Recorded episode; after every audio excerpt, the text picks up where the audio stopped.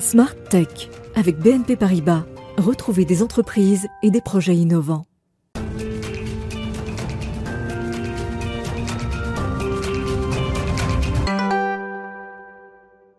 Bonjour et bienvenue à tous dans Smart Tech. Aujourd'hui, je vous propose qu'on travaille une question qu'il est euh, urgent euh, de développer, c'est développer cette confiance dans euh, le numérique, dans l'espace numérique, le cyber.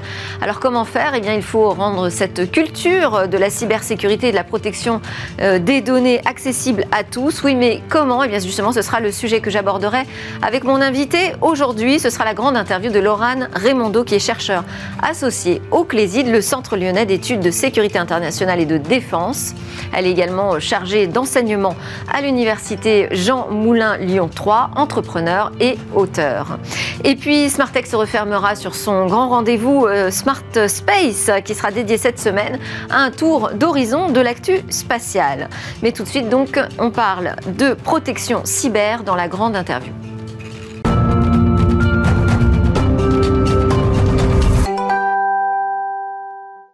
Mon invité dit être arrivé dans la cybersécurité par hasard. Alors après de nombreux voyages, une équivalence de bac et une licence d'histoire en poche, elle découvre le sujet de la protection des données sous l'angle de la protection des droits fondamentaux lors d'un stage d'études au sein d'une unité du Conseil de l'Europe. Rapidement, elle se spécialise comme DPO, c'est le responsable de la protection des données personnelles dans les organisations, et aussi sur les enjeux de sécurité et défense dans les relations internationales. Bonjour Bonjour Laurane Raimondo, merci beaucoup d'être euh, connectée avec nous. Euh, est-ce que euh, je suis dans le juste et le vrai? Si je dis que votre conviction, votre mantra, c'est de rendre la cybersécurité une culture grand public accessible à tous et comme condition nécessaire pour instaurer la confiance euh, absolument. Euh, merci euh, dans tous les cas pour votre invitation. C'est un grand plaisir d'être ici avec vous aujourd'hui. alors effectivement, j'ai un cheval de bataille qui est la diffusion de la culture numérique au grand public pour justement travailler autour de cette confiance puisque nous ne pouvons absolument plus nous passer des outils numériques à l'heure actuelle. C'est quelque chose qui va d'ailleurs croissant. Nous produisons de la donnée au quotidien et il faut absolument comprendre comment, pourquoi tout cela fonctionne, les tenants et aboutissants réellement, afin d'avoir les meilleurs usages possibles, bien entendu, et euh, de pouvoir exercer bien évidemment ses droits à partir de cela. Alors vous rappelez que la cybersécurité ne peut pas fonctionner sans la protection des données personnelles. c'est une évidence, non? C'est une évidence qui ne coule pas de source pour tout le monde. Alors il est vrai que j'ai eu l'avantage de découvrir, donc à travers une visite d'études et puis un contrat à l'unité de protection des données du Conseil de l'Europe. Donc c'est vraiment sous l'angle de la protection des droits fondamentaux. C'est par là que j'ai mis effectivement le pied euh, dans le cyber, euh, puisque l'un peut se travailler sans l'autre. Attention euh, et vice versa. Néanmoins, ça me paraît fondamental puisque nous développons aujourd'hui des outils extrêmement performants autour de l'intelligence artificielle, par exemple, qui se nourrissent de données. Néanmoins, euh, tous les enjeux en termes de protection euh, des personnes, des droits fondamentaux des personnes euh, sont essentiels pour arriver à développer des outils qui, les respectent et qui soient fondamentalement éthiques en vérité. On ne peut pas avancer dans la technologie sans omettre cela. Alors, vous êtes, je l'ai dit, chercheur associé au CLESID, donc le Centre lyonnais d'études de sécurité internationale et de défense. Vous dirigez des mémoires euh, d'étudiants. Vous êtes aussi auteur de plusieurs publications. On en parlera euh, juste après. Quels sont les sujets qui vous préoccupent actuellement?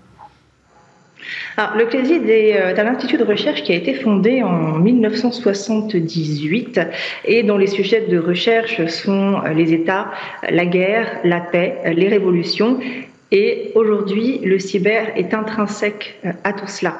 Donc, euh, je dirige un grand nombre de mémoires, euh, trop, me dit-on souvent, mais ça me tient à cœur, sur ces sujets cyber, justement, puisque je développe le cyber dans l'enseignement à l'Université Lyon 3. On y met un pied absolument fort, puisque tous ces enjeux de, en termes de belligérance se retrouvent à travers cela. Euh, et euh, ces, euh, ces questions sont évidemment essentielles pour construire, je dirais, un monde nouveau basé sur de la confiance, justement. Alors, on va rentrer un peu plus euh, dans le, détail peut-être. Donc, vous euh, êtes auteur de cet ouvrage, euh, La protection des données personnelles en 100 questions-réponses, hein, qui est paru chez Ellipse au début de l'année 2021. Ça s'adresse clairement à un public de non spécialistes. D'ailleurs, c'est un peu une sorte d'avertissement qui est donné en introduction du livre. C'est difficile cet exercice de vulgarisation sur la protection des données? Non, il est essentiel. Je me plais à dire que je ne suis, ce qui est le cas d'ailleurs, je ne suis pas une spécialiste comme peuvent l'être d'ailleurs de, très grands, euh, euh, très grands experts en matière de protection des données, cybersécurité euh, et, autres sujets autour de, ces thèmes.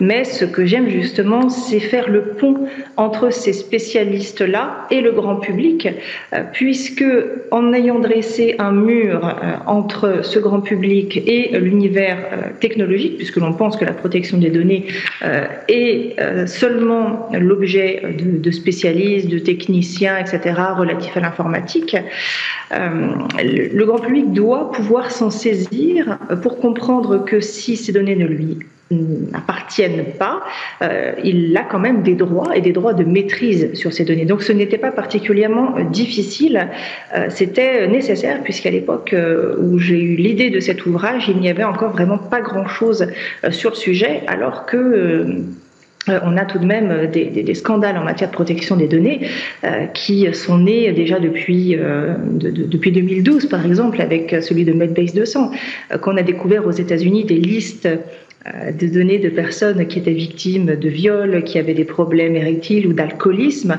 euh, qui ont choqué une partie de l'opinion publique, et c'est ce qui a d'ailleurs provoqué euh, l'ire, on va dire, du, gouvernement américain par rapport à ces entreprises de data brokers. Personne euh, ne savait ce que ce qu'était un courtier en données. Aujourd'hui, l'information même est difficile à, à, à, transmettre, à diffuser. Donc, c'est une des premières choses que j'enseigne, c'est-à-dire, est-ce que vous savez quel données vous produisez en temps réel euh, Où est-ce qu'elles vont en vérité Est-ce que vous savez que vous avez des droits de maîtrise sur ces données-là? Euh, Il fallait arriver à vulgariser en vérité euh, ces, éléments qui sont particulièrement bien cachés. Hein. Je, rappelle que le, sénateur qui les a auditionnés, Jerry Feller, a qualifié quand même les courtiers en données de pire que le programme de surveillance de la NSA chose qui n'était pas peu dire par rapport au scandale qu'ont été justement ces révélations de Snowden. Alors, il y a effectivement cette nécessité de vulgariser, de diffuser une culture euh, cyber et de protection des données, mais la difficulté aussi, c'est de réussir véritablement à sensibiliser pour que derrière, il y ait un, passage à l'acte sur, euh, sur cette protection, j'ai envie de dire. Euh, sensibiliser, c'est peut-être là la partie la plus compliquée. Alors, vous démarrez avec une citation de, Snowden qui dit qu'on peut peut-être se moquer du droit à la protection des données, mais finalement, qu'on le veuille ou non, on est forcément concerné. C'est comme si on disait qu'on se moquait du droit euh, à la liberté d'expression. On oublie vraiment dans nos sociétés occidentales euh, les libertés euh, que nos, nos grands-parents ont, ont, lutté pour justement ces libertés-là. C'est-à-dire que dans les années 70, lorsque le projet Safari a fuité dans la presse, vous avez eu euh, un scandale monumental, une réaction euh, de l'opinion publique française. Aujourd'hui, la même chose ne choque quasiment plus personne. Il y a une partie de mémoire euh, qui est essentielle là-dedans pour arriver à cette sensibilisation. Aujourd'hui, sensibiliser, c'est effectivement particulièrement difficile. Commencer à parler de protection des données avec une personne qui n'a pas déjà cette, cette fibre-là, c'est compliqué. Vous vous faites euh, jeter, on va dire, 9 euh, fois sur 10 ce qui est mon cas aussi avec une partie de, mon entourage. Euh, comment est-ce qu'on arrive à approcher ces personnes? Eh bien souvent, c'est avec l'angle malheureusement du porte-monnaie. C'est-à-dire, euh, est-ce que vous savez que vos données ont une valeur financière? Il y a ce premier élément. Et ensuite, est-ce que vous savez quels risques euh, financiers, en, deçà bien sûr de d'autres risques beaucoup plus importants, mais qui touchent moins nos populations qui euh, sont persuadées d'avoir des libertés complètement acquises, les, les, risques que vous courez à ne pas protéger vos données et même à dire d'ailleurs je n'ai rien à cacher. C'est pas grave, ils savent tout, je n'ai rien à cacher, Donc, euh, c'est pas grave. Voilà, on en reste là-dessus, mais ce n'est pas tant le fait de se dire que je n'ai rien à cacher, déjà nous avons tous une intimité à protéger, euh, que finalement euh, se dire qu'il y a un effort à faire pour comprendre ça. Un effort pour comprendre les véritables enjeux, les véritables risques et menaces, faisons bien la différence, qui pèsent sur les données. Alors, je trouve intéressante la, façon dont vous abordez le, sujet. La première question euh, que vous posez dans le livre, c'est qui crée les données?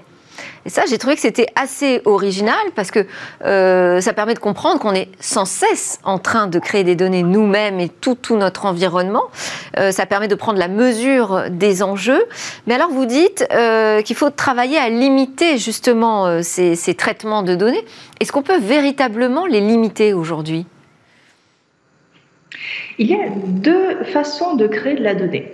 Il y a la façon inconsciente involontaire, obligatoire, euh, qui est euh, celle où, euh, au moment de votre conception, on va dire, rien qu'avec un suivi de grossesse, il y a la création de données qui vont concerner l'enfant à naître. Et à partir de là, vous allez avoir une vie entière basée sur des données, c'est à pour ça qu'on parle aujourd'hui non plus de cyberespace, hein, mais, mais directement de datasphère, des données euh, que vous allez théoriquement maîtriser, mais que vous allez produire malgré vous. Euh, l'administration, par exemple, traite vos données, vous n'avez pas le choix. Par contre, aujourd'hui, elle a tout de même, aujourd'hui même un petit peu avant, soyons quand même clairs, des obligations euh, en termes de, sécurité, de notification, etc. Et puis, il y a les données que l'on crée volontairement en s'inscrivant euh, sur des sites euh, particuliers, sur les réseaux sociaux. On produit soi-même de la donnée. Donc là, à l'instant même, nos smartphones, même si on ne les touche pas, produisent des données. On n'en a quasiment pas conscience, mais ça reste de la donnée volontaire. Donc effectivement, l'idée par rapport aux, risques et menaces qui pèsent dans l'espace cyber, il faudrait limiter euh, cette, euh, cette création de données permanentes. Comment est-ce qu'on la limite En réduisant les applications, en supprimant les applications que l'on n'utilise pas, euh, en essayant de garder un petit peu son autonomie, c'est-à-dire L'utilisation, par exemple, des assistants vocaux, c'est quelque chose pour moi d'assez risqué. donc, je préfère me passer d'assistant vocal et d'avoir une véritable assistante Euh, plutôt euh, que de créer ce type de données. Pourquoi? Parce que lorsque vous créez de la donnée, même volontairement, qu'elle est euh, traitée quelque part, le risque de violation, déjà d'utilisation non consentie, bon là, mais là on sort du cadre légal, et lorsque vous avez une violation de données chez quelqu'un qui traite vos données, même avec votre consentement, eh bien les conséquences deviennent tout de suite beaucoup plus importantes. Alors vous abordez euh, évidemment plein, plein de points, notamment aussi comment on peut protéger une personne vulnérable, une personne âgée, comment adresser ces sujets euh, vraiment auprès de, tous les publics. Il y a un chapitre aussi important sur euh, les lois, les recours. alors tout ça, ça change très très vite quand même la législation autour de la protection des données. C'est une des particularités. Euh, quand je vais chez des clients, euh, certains me disent oui, mais regardez, quelqu'un euh, nous a dit qu'on était conforme, on a le petit tampon en bas de la fiche. Alors, ce type de proposition, en général, il faut les fuir à vitesse grand V. On ne peut pas être conforme en permanence à la législation en matière de protection des données, justement parce qu'elle est particulièrement mouvante, dynamique. Les choses bougent alors à la fois euh, en matière euh, législative, mais aussi en matière technologique.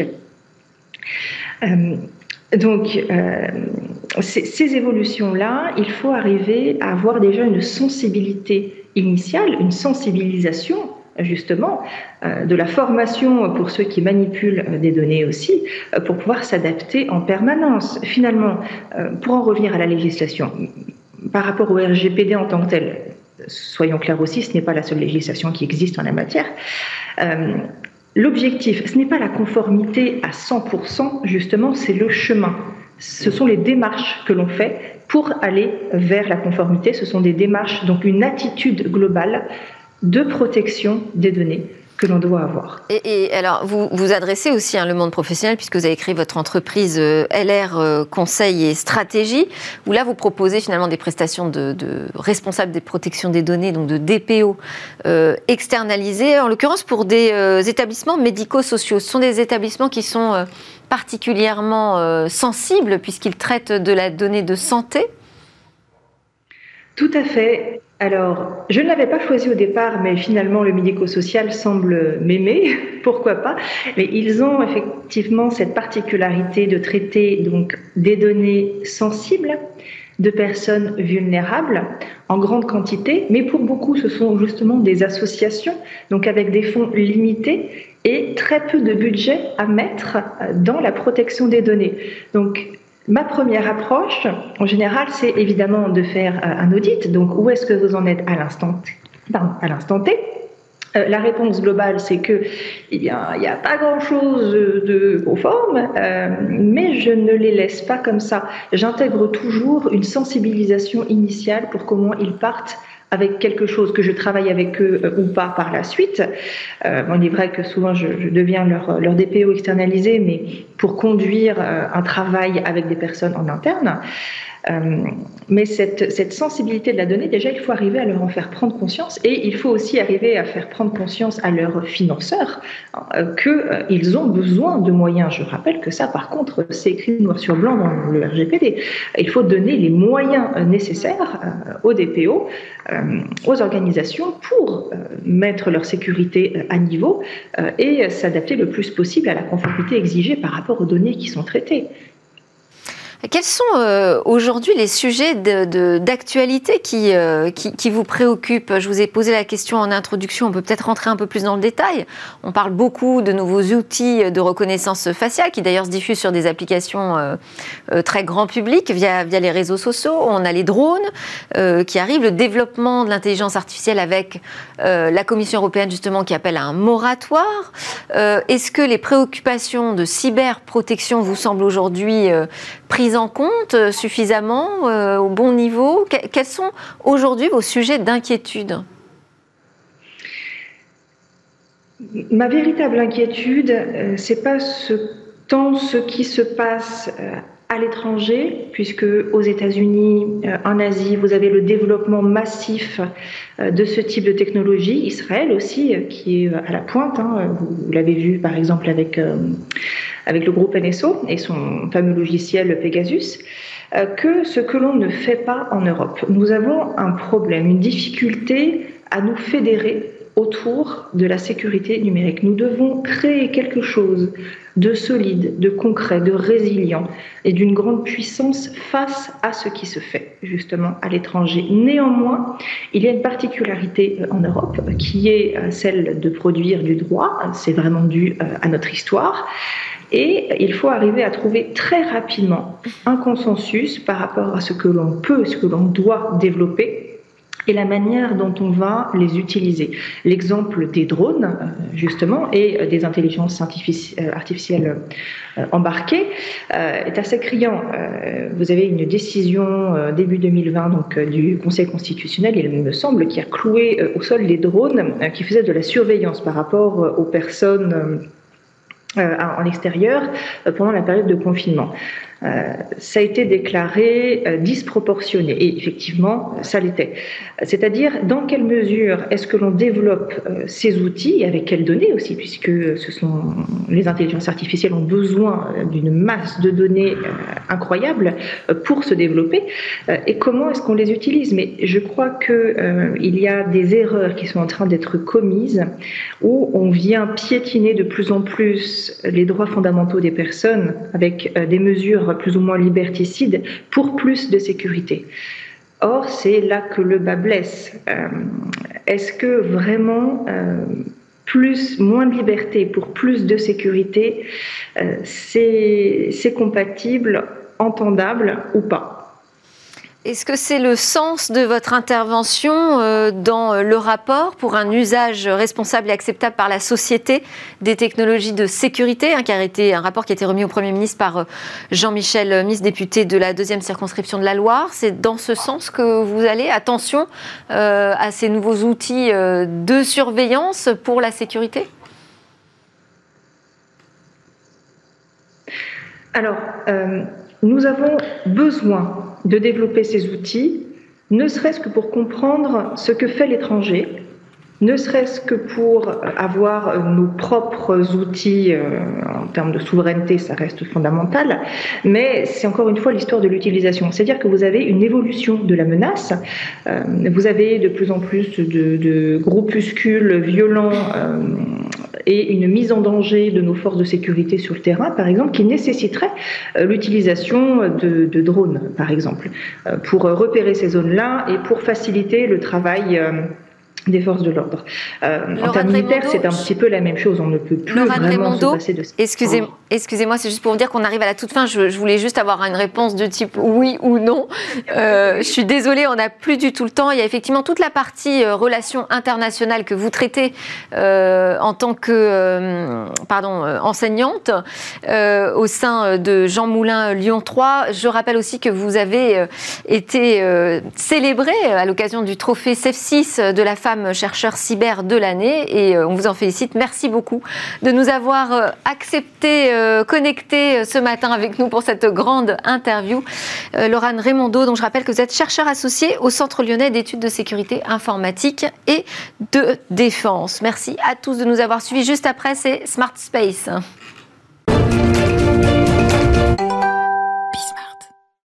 Bonjour à tous et bienvenue dans Smart Space. Vous le savez, sur ce plateau, toutes les semaines, on fait le point sur une thématique euh, du secteur spatial avec nos invités en plateau. Et puis, tous les mois, désormais, on va faire le point sur l'actualité en général euh, de ce secteur. Avec nous, pour en parler, Mathieu Luineau, consultant senior en stratégie chez PwC euh, Space Practice. Bonjour. Bonjour. Bienvenue sur le plateau. Et puis, avec nous également, pour la première fois et à distance, Marie-Ange Sangui, fondatrice et rédactrice en chef du magazine Espace et Exploration. Bonjour Marie-Ange. Bonjour Cécilia. Bienvenue sur euh, le plateau de Smart Space. Alors on a beaucoup de choses à commenter ensemble euh, aujourd'hui. L'actualité la plus chaude, eh bien c'est l'accord franco-italien conclu vendredi dernier. Le ministre de l'économie Bruno Le Maire et son homologue italien ont conclu un accord bilatéral pour favoriser le développement de lanceurs européens. Mathieu, est-ce que ça veut dire que le site de Vernon va bénéficier de cet accord? Alors normalement, effectivement, dans l'accord euh, qui a été signé, le site de Vernon va notamment produire les turbopompes euh, donc pour les mhm. différents lanceurs européens. Donc c'est un peu un, gage hmm. qui est une contrepartie finalement au déplacement. C'est une compensation en fait au déplacement en Allemagne. déplacement, voilà exactement. Oui, du site en Allemagne. Marie-Ange, qu'est-ce que, qu'est-ce que ça représente cet accord franco-italien pour l'industrie précisément? C'est-à-dire que c'est un petit peu le même que celui qui a été signé avec euh, avec Berlin. On essaie de faire une de privilégier le lanceur européen. C'est-à-dire que pour tout lancement, aujourd'hui, on fait encore appel à beaucoup de lanceurs extérieurs. Et là, on dit il faut absolument, pour tous nos satellites, nos sondes, etc., privilégier l'Europe. Et donc, cet accord avec l'Italie, quelque part, met sur le papier ce que l'on demande.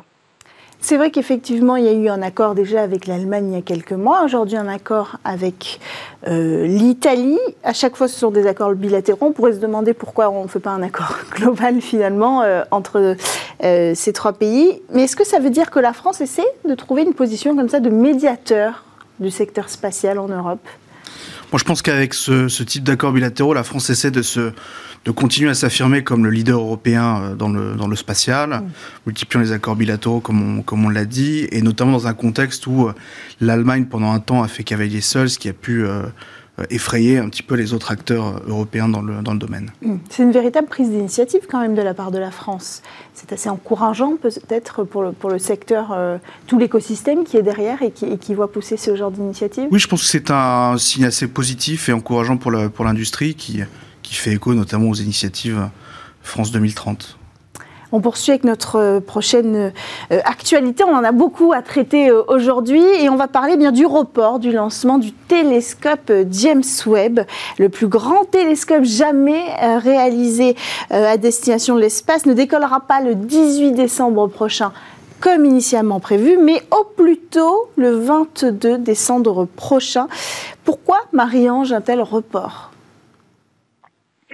Alors tout simplement, euh, lors de l'installation et de la préparation finale, euh, il y a eu un petit clamp, une petite attache qui s'est défaite inopinément. Voilà, il y a eu un petit bug, on va dire, et ça a fait vibrer le télescope. Et vous comprenez bien qu'un tel bébé, qui est quand même à 10 milliards de dollars, qui est un, très gros engin, euh, on ne pourra pas aller le réparer quand il sera envoyé. On ne peut rien faire. C'est pas comme Hubble où on a pu aller faire des missions de, réparation. Là, on ne pourra rien faire.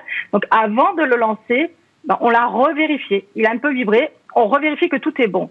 A priori, la NASA a fait passer un communiqué comme quoi on était plutôt sur euh, quasi sur le 22. On est au plus tôt, mais on est bien parti pour le 22.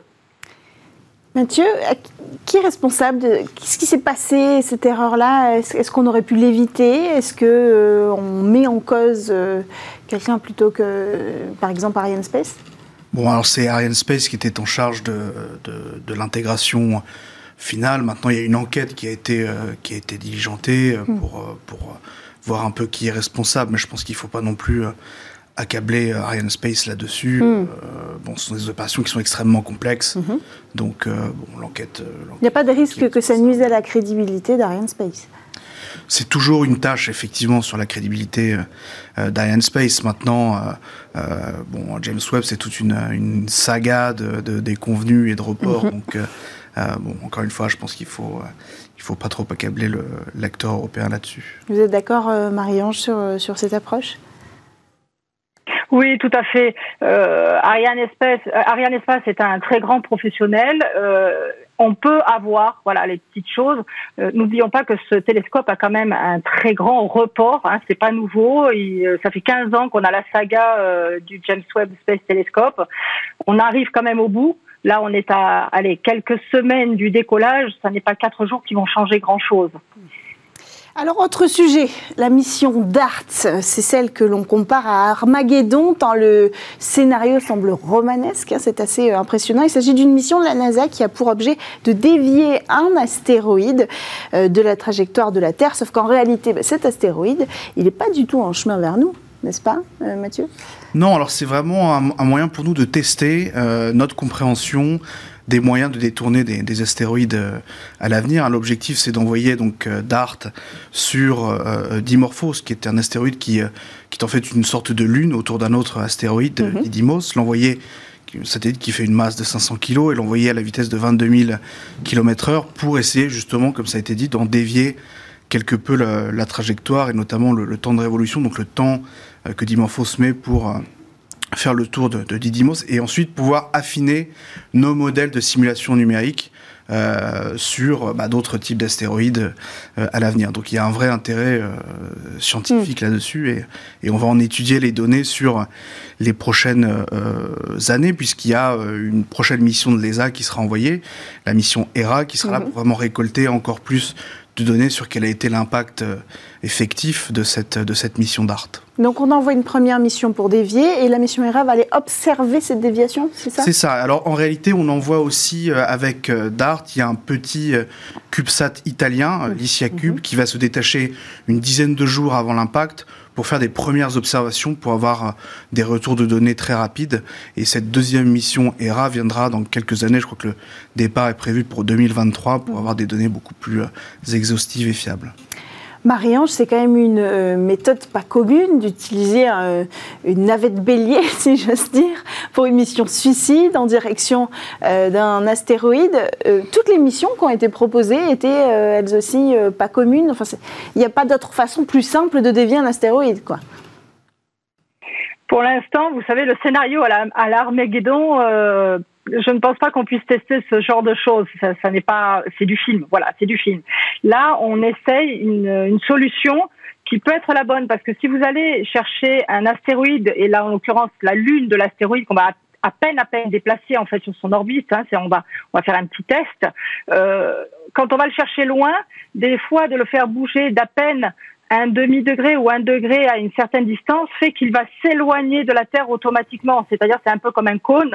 Euh, à partir du moment où on va le déplacer un tout petit peu au départ, il va passer à côté. Et c'est ça qu'on est en train de chercher avec DART, c'est apprendre. C'est vraiment une mission d'apprentissage, euh, de connaissance. Et si tout fonctionne bien, c'est-à-dire qu'on aura les retours après avec ERA aussi, de, cette mission de suicide. Si tout a bien fonctionné, ben on va affiner la chose et continuer de notre travail pour nous protéger des, des astéroïdes tueurs. Est-ce qu'il y a un risque?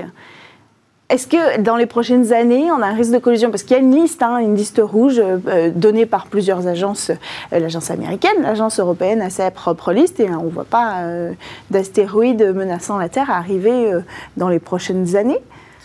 Alors, a priori, pas de risque dans le siècle. Ok. Donc, euh, ensuite, ça nous permet encore une fois de, nous préparer à, l'avenir. Voilà, un siècle, c'est court à l'échelle humaine. Donc, il faut, euh, il faut se préparer à l'avenir et, encore une fois, affiner nos modèles pour mieux comprendre comment réagir euh, le temps venu et préparer d'autres missions éventuellement. Alors on enchaîne avec le missile anti-satellite envoyé par la Russie pour détruire son propre satellite, le satellite Cosmos. Irresponsable, c'est le mot utilisé par euh, Philippe Baptiste, le président du CNES, qui était en plateau, euh, sur le plateau de Smart Space la semaine dernière mais aussi par Florence Parly le jour de l'incident. Alors on a euh, appelé Hervé Grandjean, porte-parole du ministère des Armées, pour avoir une réaction sur l'envoi de ces satellites, de ces missiles anti-satellites. Écoutez. La réaction du ministère des Armées et, de la France, c'est une condamnation extrêmement ferme de ce tir mené par les Russes contre un de leurs satellites. Euh, c'est une manœuvre irresponsable, une manœuvre dangereuse. Le tir contre ce satellite génère des débris, beaucoup de débris, des centaines de débris, et cette multitude de débris eh bien, peut euh, obérer la capacité des satellites à bien fonctionner. C'est donc une condamnation extrêmement ferme de cette euh, attitude russe et de ce tir anti-satellite totalement irresponsable, dangereux, la France n'a pas été prévenue par les Russes de cet essai. Néanmoins, ce n'était pas une surprise pour nous, puisque euh, nous savions que les Russes avaient déjà procédé à plusieurs tentatives pour essayer de détruire un de leurs satellites. Ce que nous constatons au ministère des Armées, c'est que cette attitude russe, elle va à l'encontre d'une résolution euh, des Nations Unies qui date de décembre 2020, qui euh, prohibe la fabrication de débris dans l'espace. C'est une résolution qui avait été votée par 150 pays. Évidemment, la Russie n'en n'était pas signataire, mais clairement, en faisant cela, la Russie se met euh, en marge de toutes les bonnes pratiques, de toutes les bonnes conduites que euh, la communauté internationale veut faire prévaloir dans l'espace. Est-ce qu'on a, nous aussi, un missile anti-satellite? La France est résolument engagée contre euh, la fabrication de débris dans l'espace et donc non, la France ne dispose pas euh, de moyens pour euh, désagréger des satellites. Nous travaillons, il est vrai, sur des lasers de puissance, mais qui sont là pour éblouir les satellites, pour les gêner dans leur fonctionnement au cas où un satellite ennemi viendrait s'approcher d'un peu trop près de nos satellites. Ça n'est en rien comparable des missiles cinétiques dont nous parlons aujourd'hui avec la Russie et il y a quelques années avec d'autres pays, euh, par exemple la Chine en 2016. Mathieu Lino. Oui, mais c'est vrai que c'est une, euh, une vraie démonstration de force euh, de la Russie. Elle démontre qu'elle a, comme, comme ça a été dit, la Chine, l'Inde ou les États-Unis, la capacité comme ça de, de détruire des satellites en orbite. C'est une vraie prouesse technologique, puisqu'il faut prendre en compte la, la, vitesse des satellites, leur altitude, dans mm. un contexte aussi où le programme spatial russe est un peu en perte euh, de vitesse. Donc c'est hmm. aussi une réaffirmation par le militaire de euh, la puissance euh, spatiale russe et évidemment un grand danger, comme ça a été dit, pour eh bien la génération de débris, la pollution des, orbites et notamment l'orbite basse. Marie-Ange, est-ce qu'on a pu finalement mesurer le danger qu'a représenté ce tir pour la station spatiale internationale qui a été obligée de manœuvrer hein Il y a eu des mesures d'urgence à l'intérieur de la station? Alors, on a manœuvré, enfin, on a surtout demandé aux astronautes et cosmonautes de se mettre en sécurité, c'est-à-dire qu'on a fermé euh, un certain nombre de, cloisons, un peu comme dans un sous-marin. Hein. on a fait un peu de la, fermeture de cloisons étanches. Euh, ils ont dormi pendant quelques heures. Ils se sont mis à certains endroits, euh, voilà, éloignés au cas où. Mais le danger n'était pas, comment dire, très présent. C'est-à-dire qu'on était dans une distance à peu près à 100 km de la station. Alors ça peut paraître loin et proche à la fois. C'est-à-dire que 100 km, c'est pas très loin, mais d'un autre côté, euh, ça, ça n'était pas sur la station. Il ne risquait pas directement quelque chose. En revanche, il est vrai que tous ces débris qui maintenant se baladent peuvent être préjudiciables pour d'autres satellites. Il y a aussi la station spatiale chinoise. Donc, euh, ça n'est jamais bon. Mais, comme euh, on l'a dit, c'est une démonstration de force. C'est de la géopolitique. On a vu la une hein, de Libération, c'est un concours de force entre qui aura le meilleur satellite, raconté peut-être un peu mieux par le titre de Libération, mais c'est vraiment ça en fait, c'est montrer qu'on est capable de le faire, mais est-ce qu'ils n'ont pas le droit? Je veux dire, la, Chine, les États-Unis euh, l'ont fait euh, avant eux, l'Inde aussi. pourquoi aujourd'hui on décrit cette manœuvre?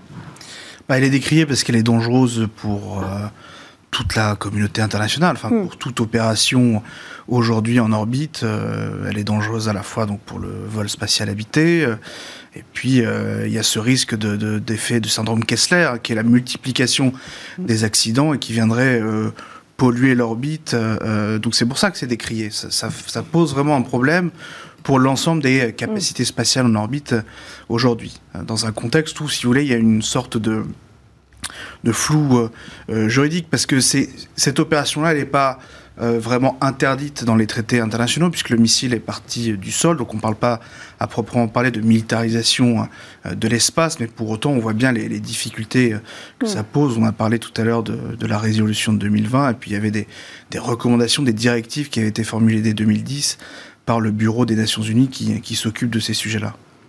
Alors on va parler euh, New Space si vous voulez bien. On quitte la géopolitique, on parle New Space avec une actualité française d'abord, euh, celle de la société Anywaves qui a obtenu un gros contrat avec l'acteur euh, OHB. Je vous propose d'écouter rapidement Nicolas Capet, fondateur et dirigeant de la start-up principale concernée donc par cette actualité pour une start-up comme Anyways, hein, on, va, bientôt avoir nos 5 ans.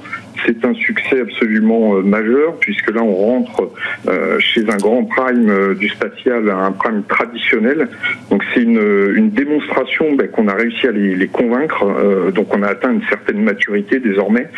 une maturité, évidemment, en termes d'innovation, mais également une maturité en termes d'industrialisation, puisque maintenant, c'est le, vrai enjeu pour nous qui avons innové de devenir des industriels fournissant, équipant les, constellations européennes. Mathieu, un contrat comme celui-là pour une start-up européenne, est-ce que c'est le signe que l'écosystème français a, atteint suffisamment de maturité pour, euh, euh, pour euh, imposer sa crédibilité auprès de tels acteurs européens? Oui, moi j'en suis convaincu, surtout que c'est pas la première réussite dans l'année pour Anywaves. Hein. Ils avaient déjà remporté des contrats avec Airbus et, et Thales indirectement via Omnispace. Hmm. Donc c'est une vraie réussite pour le spatial euh, français et puis pour, pour Anyways évidemment. Euh, donc c'est effectivement, ça renforce notre crédibilité, c'est une très bonne chose. Hmm. Marie-Ange, il y a de plus en plus de start-up comme ça qui éclosent et qui vont travailler avec ces grands acteurs, ces acteurs historiques du, secteur spatial. Qu'est-ce que ça dit euh, du monde spatial de demain? Je trouve que c'est très bien parce que euh, jusqu'à présent, on a eu beaucoup de très gros fournisseurs. Attention, euh, je ne dis pas que, ces gros fournisseurs ne sont pas bien, hein, que ce soit Thales Alenia Space ou Airbus Space. Mais ce qui est intéressant, c'est qu'aujourd'hui, ils se tournent vers des petits sous-traitants comme Anyways qui ont des compétences et que l'on se tourne vers nos compétences européennes et françaises. c'est une très très bonne chose parce que si on peut éviter que toutes nos compétences et notre savoir-faire se sauvent à c'est quand même très bien parce qu'on en perd beaucoup, on en a perdu beaucoup pendant des années. Et aujourd'hui, l'Europe et particulièrement la France s'intéresse au New Space. Il y a pas mal de startups qui, qui sont sur le New Space qui se développent et qui commencent à avoir de gros contrats. Et ça, c'est très très important pour notre savoir-faire français. Alors, autre actualité sur le New Space en un mot, euh, Jeff Bezos a perdu le procès qu'il l'opposait euh, à la NASA et indirectement finalement à son rival euh, Elon Musk. il accusait la NASA de favoritisme au sujet de la lunisseur qui a été choisi, celui de SpaceX et non celui de Blue Origin. Est-ce que ça veut dire que la place de Blue Origin dans le programme Artemis, c'est fini? Il n'aura jamais sa place dans le programme? Alors non, je ne pense pas, tout simplement parce que ce premier contrat, c'est un contrat qui concerne en fait euh, deux vols pour, euh, pour SpaceX et son adaptation du, du Starship. Un premier vol qui sera à Blanc, euh, hmm. habité, un vol d'essai, puis un vol habité. Et ensuite, la NASA a déjà annoncé qu'elle allait remettre euh, un certain nombre de, de, contrats euh, dans le marché public pour les vols suivants. Et donc, à ce moment-là, Blue Origin pourra essayer de se hmm. qualifier, même si évidemment ça donne un certain avantage à SpaceX en l'occurrence. On termine avec le retour de Thomas Pesquet qui est rentré sur Terre euh, le 9 novembre dernier. Un voyage éprouvant. Écoutez Laura André Boyer, instructrice d'astronautes et notamment de Thomas Pesquet le corps humain, le corps, tout comme le corps d'un d'un astronaute, quand il rentre euh, sur Terre, il se retrouve euh, confronté à la gravité terrestre, donc il doit se réadapter à la gravité terrestre. Donc euh, le corps se réadapte, mais le corps est constitué de plusieurs systèmes qui vont pas se réadapter à la même vitesse ou de la même façon. on essaye d'anticiper et d'aider les astronautes pour se réadapter plus vite. Donc pour le système musculaire, par exemple, on leur fait euh, beaucoup de sport à bord de la Station spatiale internationale, un minimum de 2h30 euh, par jour, ce qui permet euh, à nos astronautes de revenir et de, de tenir debout, comme, comme on a vu Thomas apparaître debout et mobile, et apparemment en, voilà, en bonne forme. Par contre, il y a certains systèmes sur lesquels on ne peut pas trop anticiper, comme le système osseux ou le système cardiovasculaire, qui, eux, vont devoir se réadapter de façon quasi autonome et qui vont prendre un petit peu plus euh, de temps. Et enfin, le système vestibulaire, l'oreille interne, euh, qui va causer bah, parfois voilà, des, des, des, symptômes comme ceux du mal des transports ou certaines nausées. C'est très difficile de l'entraîner. Donc, euh, j'irai pas jusqu'à dire que, que, c'est un coup de poker, mais en tout cas, c'est le système qui a une réadaptation la plus aléatoire. Par contre, c'est une réadaptation rapide. Et l'avantage de Thomas, c'est qu'il a eu l'expérience d'une mission, donc aussi l'expérience d'un retour sur Terre, et il sait quoi faire, et surtout, il sait ne pas quoi faire. Donc, ça, ça aide beaucoup à son retour. Marie-Ange, retour de Thomas Pesquet, mais c'est pas la fin de la mission pour lui. Ah non, non, non, c'est pas la fin de la mission Alpha. Il en a encore pour, euh, allez, on va dire peut-être une huitaine de jours, parce que ça fait déjà 15 jours qu'il est rentré, euh, où il est euh, bah, cobaye, c'est-à-dire que quand les astronautes rentrent, d'ailleurs on a pu le voir, il a été tout de suite récupéré à sa descente quasiment et ramené en Europe parce qu'on veut comparer, voir ce qui s'est fait sur son corps le plus vite possible, avoir nos propres données européennes, nos données médicales. Et donc, pendant trois semaines à peu près, on continue les expériences sur lui, les prélèvements, comme on a fait avant son départ, comme il en a fait en haut, les, prises de sang, on lui fait faire du sport pour toute la réadaptation. Et, euh, et ensuite seulement, il aura quelques jours de congé et ensuite, il reprendra aussi des, des débriefings, etc. Donc, c'est pas tout à fait terminé. Merci beaucoup Marie-Ange Sangui, fondatrice et euh, rédactrice en chef du magazine euh, Espace et Exploration. Merci à vous Mathieu euh, Luino, consultant senior en stratégie chez PwC Space Practice. C'est la fin de cette séquence Smart Space, c'est la fin de Smart Tech. On se retrouve dès lundi sur Bismart.